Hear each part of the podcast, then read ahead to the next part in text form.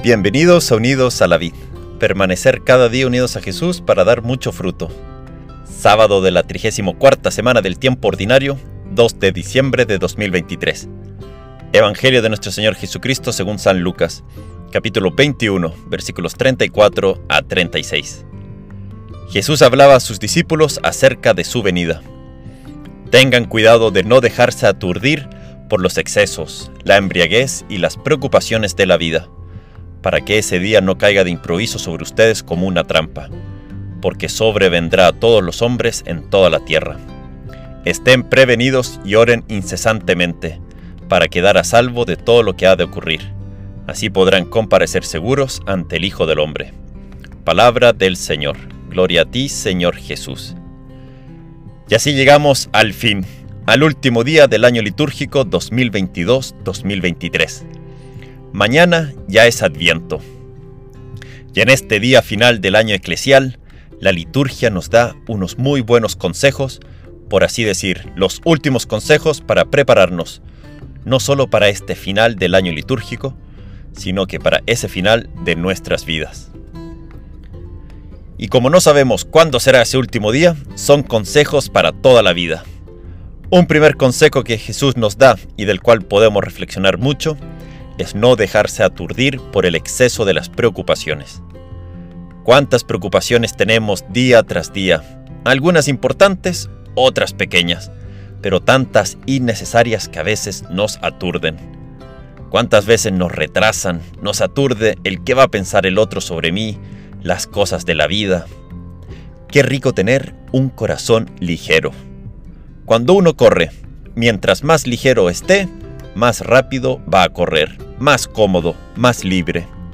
Pero si llevamos mucha agua, ropa, linterna por si acaso se hace oscuro, comida por si acaso nos da hambre, y llevamos todas las cosas por posibles necesidades que tengamos, al final ni vamos a poder movernos.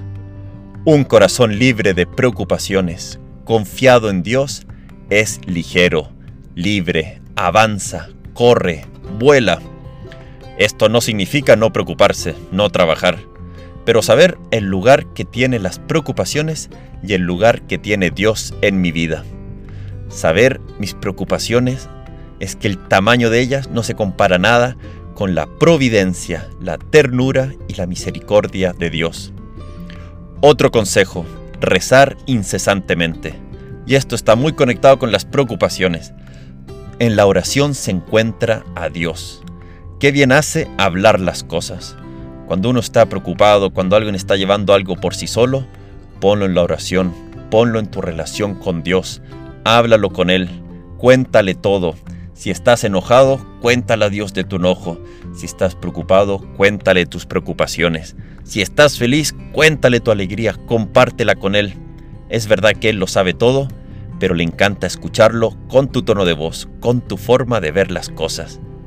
Y la oración es estar con quien te ama, es estar con el mejor amigo, es hablar con Dios. Hablemos mucho con Él, estemos mucho con quien más nos ama. Este año litúrgico termina, pero mañana comienza Adviento y Dios se hace carne al final de Adviento en la Navidad, porque es un Dios que quiere venir a tener una relación viva con nosotros, a escucharnos, a compartir, a alegrarse de estar con quien más ama. Nosotros también alegrémonos con Dios. Él es en quien nuestro corazón puede descansar. Nuestro corazón inquieto de tantas preocupaciones, descansa solo en ti, Señor. Que Dios te bendiga.